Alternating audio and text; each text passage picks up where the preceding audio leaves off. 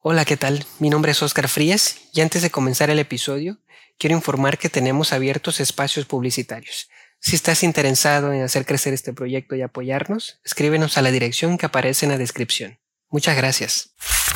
Hoy en los titulares, sacude sismo de 4.4 Tenosique. Inicia operativo de Sembrino. 1.500 uniformados fortalecerán seguridad de familias e incrementan ventas de seguro de gastos médicos en Tabasco.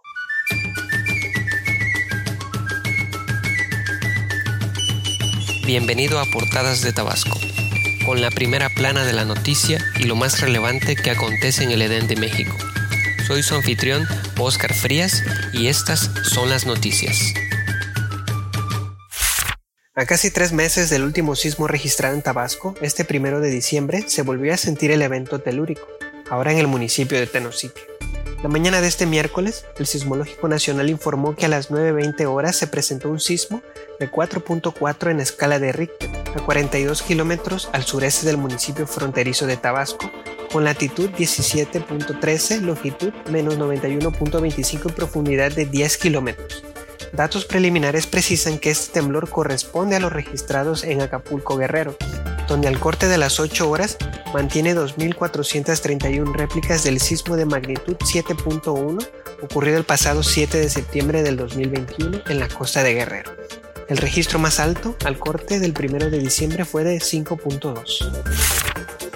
En aras de salvaguardar la integridad física de los tabasqueños y sus bienes en esta época navideña y de Año Nuevo, la Secretaría de Seguridad y Protección Ciudadana inició este día el operativo de Sembrino con vigilancia aérea y terrestre. La dependencia informó que en la estrategia para fortalecer la seguridad y que las familias tabasqueñas disfruten estos días en un ambiente de paz y tranquilidad, participarán 1.500 elementos entre preventivos, femeninos, viales y cadetes. Es el seguro de gastos médicos el más solicitado por los tabasqueños, incrementando un 40% en el último año, mientras que el seguro del hogar es el que menos se contrata, señala Dolores Hernández Valencias, presidenta en Tabasco de la Asociación Mexicana de Agentes de Seguros y Fianzas. En Cárdenas se evita el suicidio de un joven originario del estado de Veracruz. Él intentó suicidarse desde un puente ubicado en el municipio de Cárdenas.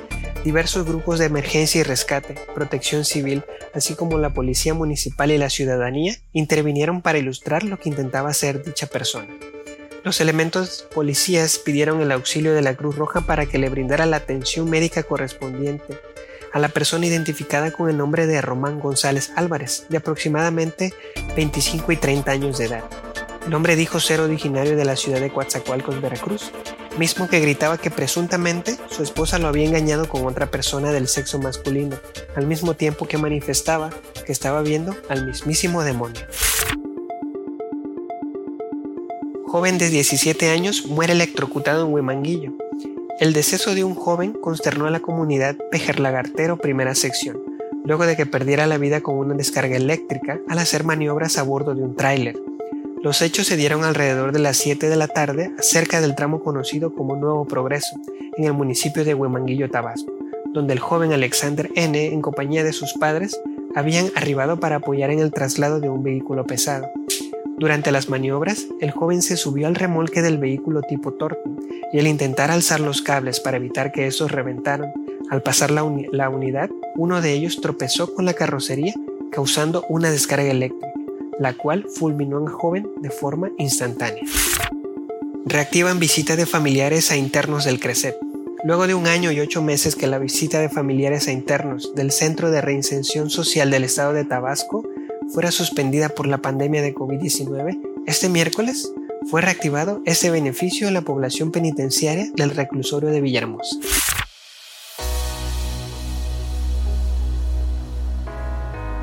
Esto ha sido toda en edición de hoy. Mi nombre es Oscar Frías y no te olvides de leer tu periódico favorito para enterarte de esta y otras noticias. Mantente siempre informado con portadas de Tabasco.